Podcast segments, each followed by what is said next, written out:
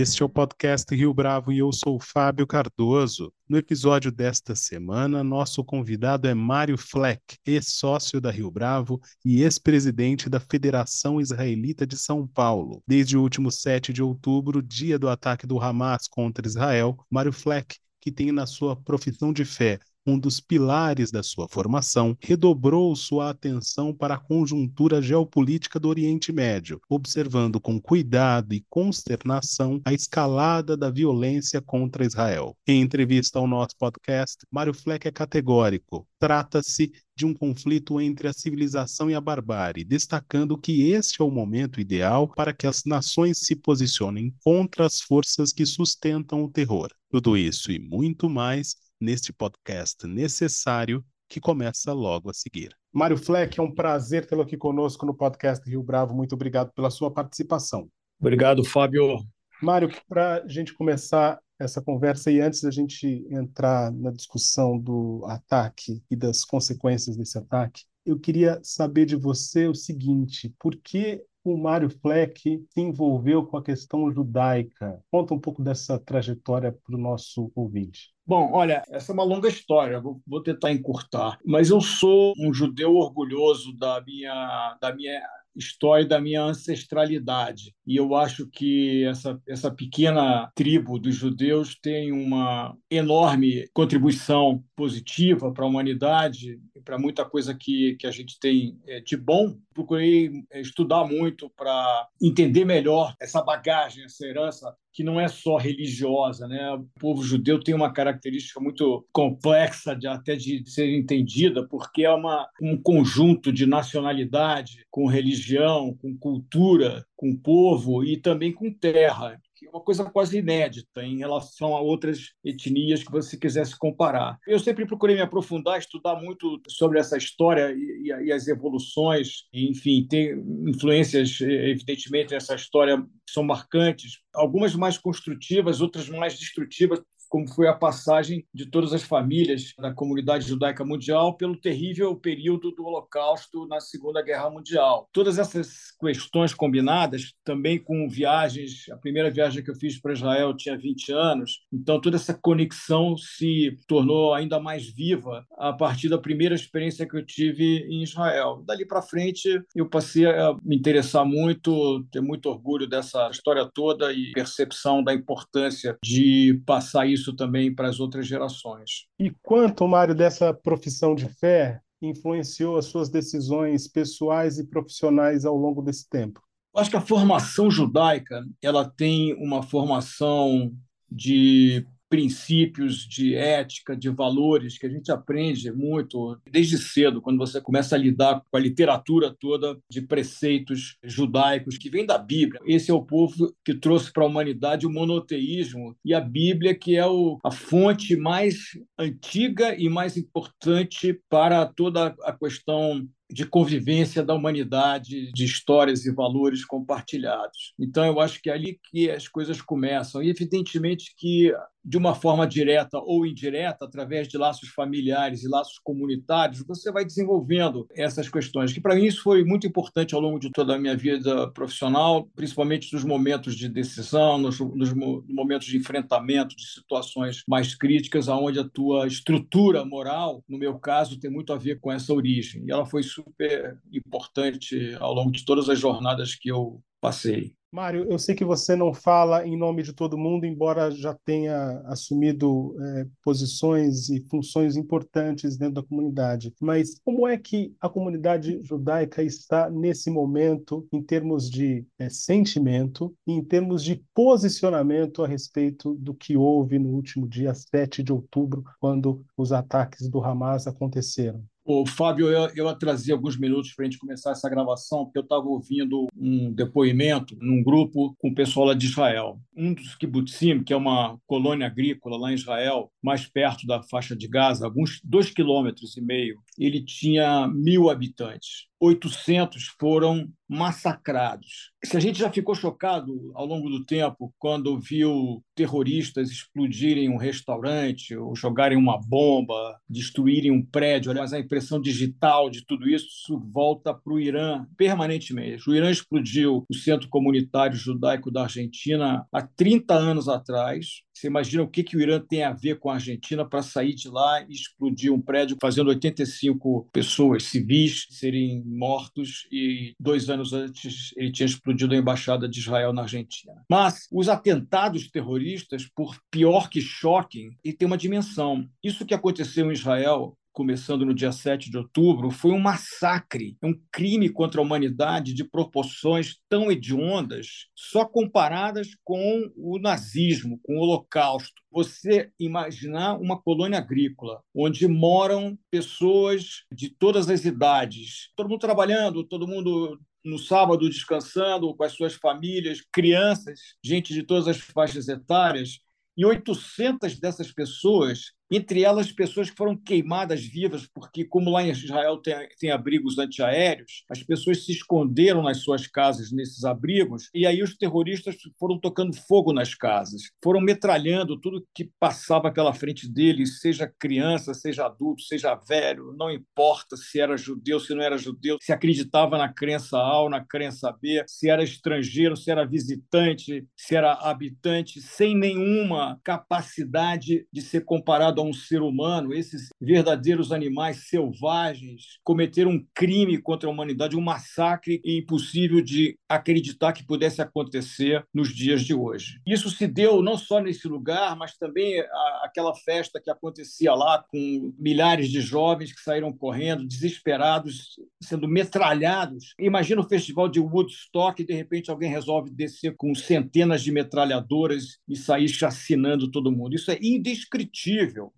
nós estamos aqui há 10 dias praticamente, essa comunidade está em estado de choque, mas a gente percebe que a humanidade não pode ser mais igual daqui para frente. E, lamentavelmente, a gente ainda vê muita gente que, turma do Veja Bem, a turma de dois lados, a turma que não consegue compreender, não se dá o trabalho mínimo de, de estudar, de avaliar, de se aprofundar nessa questão e perceber que isso, em primeiro lugar, não é uma guerra entre Israel e os palestinos. Isso aqui é uma guerra entre Israel e o Irã, e mais do que Israel, é uma guerra entre o mundo civilizado e o mundo da barbárie. Esse grupo islâmico radical dos ayatollahs que assumiu o Irã há 45 anos atrás, praticamente, ele só fez nesses 45 anos barbaridade, só exportou o terrorismo, só criou destruição e não só fez isso dentro das suas fronteiras, como fez isso pelo mundo afora. Então o que nós estamos vivendo hoje, Fábio, é uma guerra entre a civilização e a barbárie na frente dessa batalha está lá uma pequena população de menos de 10 milhões de pessoas que vivem em Israel, enfrentando os braços do Irã, que chegam até lá através dos seus grupos terroristas, que já destruíram o Líbano, já destruíram a Síria, já destruíram o Iêmen, não param a sua a voracidade pela destruição. Esse é o, o cenário que a gente vive hoje,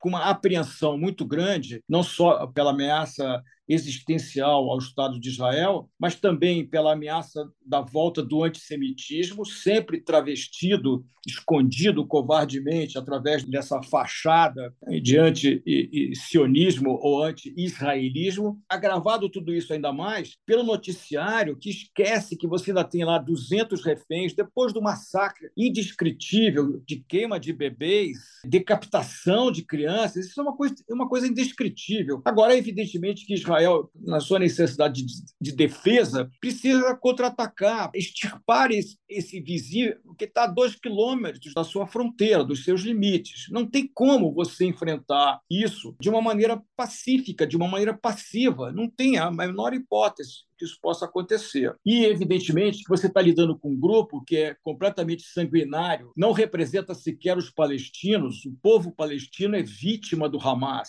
Infelizmente, esse grupo terrorista que dominou pela força a faixa de Gaza usa essa população civil, que é sua vítima, também como escudo. Então, o dilema que a sociedade israelense, o dilema do país, o dilema do mundo civilizado hoje é como conseguir extirpar esse mal medieval com o número menor possível de vítimas civis, que não tem nada a ver com isso. É um dilema, é uma tarefa muito, muito complexa e muito difícil, mas é inevitável. Esse é o, o sentimento que, que a gente tem hoje de, de apreensão para ver quais são os próximos passos. E você imagina o seguinte: até agora, no meu relógio aqui está buzinando os alarmes, mísseis estão sendo jogados sobre Tel Aviv. Quer dizer, qual país do mundo que aceitaria? Você já imaginou um foguetório de mísseis aqui no Rio de Janeiro, ou em São Paulo, ou em qualquer capital do Brasil? Se não fosse a tecnologia de Israel, você tinha o país já totalmente destruído. E as pessoas, muitas vezes, inclusive nos noticiários, depoimentos que a gente vê na televisão, não conseguem entender a dimensão do que eles estão falando e se posicionando. E eu insisto em dizer: o que acontece hoje é uma guerra da civilização contra a barbárie, não é Israel contra os palestinos. Os palestinos de bem são todos vítimas do controle do império da destruição representado pelo Hamas dentro dos seus territórios. Mário, a gente vai falar da imprensa, mas é, eu queria é, retomar um ponto que você destacou no começo dessa última resposta, que tem a ver com o papel do Irã. Qual a influência geopolítica nesse ambiente? Porque antes do ataque do Hamas havia um consórcio, um acordo sendo costurado de Israel com outras nações do Oriente Médio. Conta para gente um pouco desse cenário. Isso é um ponto importante, Fábio, porque no cenário geopolítico, o mundo árabe, cansado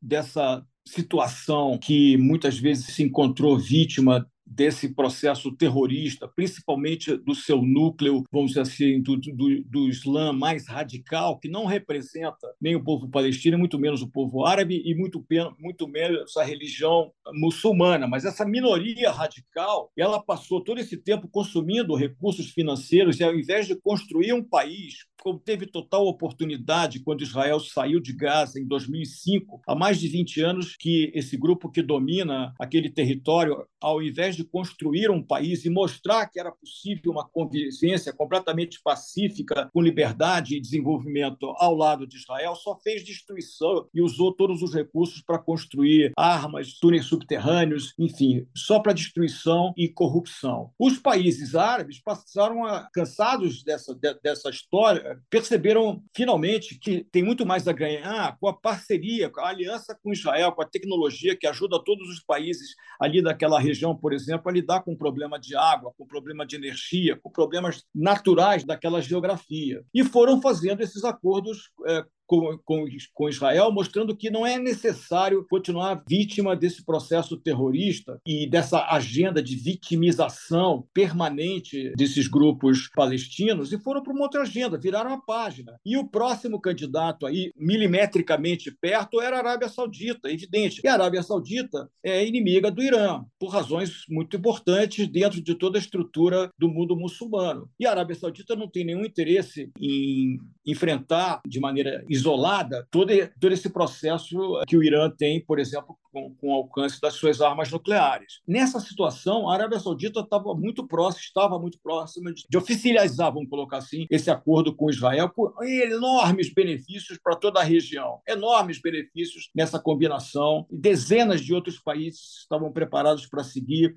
a linha que a Arábia Saudita ia traçar. Então, o Irã, que é inimigo da Arábia Saudita, que não quer ver essa unificação do mundo árabe, muito menos aceita a presença e a existência do Estado de Israel ali no meio, se mobilizou para a partir desse enorme massacre, uma mudança radical no cenário geopolítico mundial. Agora não sabemos o que vem pela frente, como é que isso vai se comportar, mas certamente ele criou uma interrupção agora, quando está todo mundo mobilizado, tentando sair de, uma, de, de um quadro extremamente medieval que o Irã criou mais uma vez. Mas eu insisto, Fábio, eu acho que essa era a hora de unir todas as nações do mundo árabe, todas as nações ocidentais, todas as nações do mundo democrático, todas as nações civilizadas, de uma maneira por todas acabar com essa situação de, de ameaça, de, de, de, um terror que vem até mesmo de um país que ainda se dispõe a chegar perto de, de, equipamentos nucleares. Isso só vai acabar com a destruição do planeta. E não é uma, uma definição, assim, uma, uma frase de efeito. Eu acho que se o Irã colocar a mão em armas nucleares, o que ele já mostrou nos 45 anos de, de existência desse, desse governo é evidência, da mesma forma que, que o, o mundo inteiro não levou a sério as coisas que Hitler escrevia, ele precisa levar a sério agora o que esses caras estão fazendo, não só dizendo, eles falam da destruição de Israel,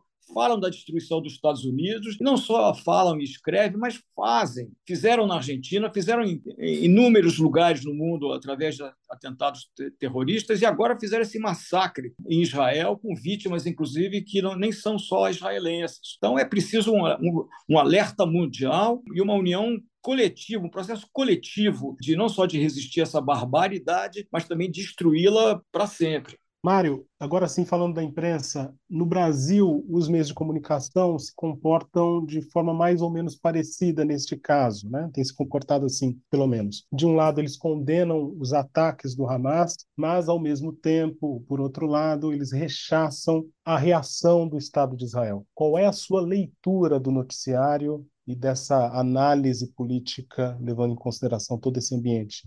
Fábio, primeiro não tem muita surpresa, porque eu acho que a imprensa em geral ela tem essa tendência. Eu não quero soar aqui exageradamente político, mas se você pegar a nota do que o PT divulgou ontem, ela é um vexame, é uma vergonha nacional, entendeu? Quando demonstra uma incapacidade de atribuir uh, nomes certos às pessoas e fontes certas. O Hamas não existe nenhuma mais possibilidade de você não entender que é um grupo terrorista. E o PT e o Brasil têm uma dificuldade enorme de dar esses nomes aos bois. Isso facilita todo esse processo, que é muito dessa, desse alinhamento também da esquerda política com os palestinos, sem nenhum entendimento histórico, sem, sem nenhum esforço de entender as origens desse conflito e as inúmeras dezenas de tentativas de Israel de chegar a acordos, inclusive de divisão territorial, todas as concessões possíveis. A única concessão que Israel não podia fazer são as concessões que envolvem o seu assunto de segurança. O Hamas, ah, com, com esse massacre de sábado, provou textualmente que Israel tinha razão porque se já tivesse feito isso do outro lado, na Cisjordânia também, Israel tinha desaparecido do mapa. Então, esse alinhamento da esquerda e alinhamento da imprensa, sem querer se aprofundar e tratar os assuntos como se fossem dois lados da mesma moeda, como fosse uma questão de proporcionalidade, uma questão de revanche, uma questão de vingança, é uma afirmação de desconhecimento proposital ou voluntário, mas é um absurdo de desconhecimento, até porque Israel mal conseguiu mostrar, porque não faz parte do nosso DNA ficar expondo bebês mutilados, pessoas carbonizadas nos carros e nas casas. E é isso que, inclusive falsamente, muitas vezes, os grupos terroristas palestinos fazem, como estão fazendo hoje. E a mídia compra isso pelo valor de face, sem o menor esforço de análise, de aprofundamento e de entendimento. Eu acho que hoje o mundo está dividido em, em unicamente duas possibilidades. Ou você entende que existe uma tentativa de destruição da humanidade através da barbárie e você se, se posiciona contra isso, ou você está do lado deles. Não tem como você ficar neutro, não tem como você dizer, bom, tá bom, agora Israel vai matar e muita gente vai morrer, mas você precisa entender quem é que faz os escudos humanos. O que, que aconteceria com Israel se não tivesse a sua tecnologia para proteger a sua civilização? Por que, que a civilização de Israel tem que morrer primeiro para o mundo entender assim, tinha razão. E o ataque que está acontecendo não é só contra chamados territórios ocupados. O que eles querem é tirar Israel de lá. Esse slogan, From the River to the Sea, Palestine will be free, will be free é o slogan da proposta de destruição do Estado de Israel. E os gritos deles ao matarem todo mundo lá nesse massacre, em nome, em nome de Deus em árabe, é um dos maiores absurdos também, porque traz a religião para o centro dessa carnificina. De uma maneira bárbara. Então não tem como você se posicionar agora neutro ou dizer que, que essa história tem dois lados e você tem que comparar a proporcionalidade das reações de, das reações de Israel. O que devia estar acontecendo, na minha opinião, era uma união mundial, não só dois porta-aviões americanos lá, mas todo mundo civilizado devia estar mandando suas tropas, as suas capacidades militares lá para dentro e aguardar para ver o que, que o Irã vai fazer. E se o Irã fizesse um, um passo, ele também deveria ser vítima de um processo de extirpar esse governo terrorista que massacra o povo iraniano e exporta terrorismo.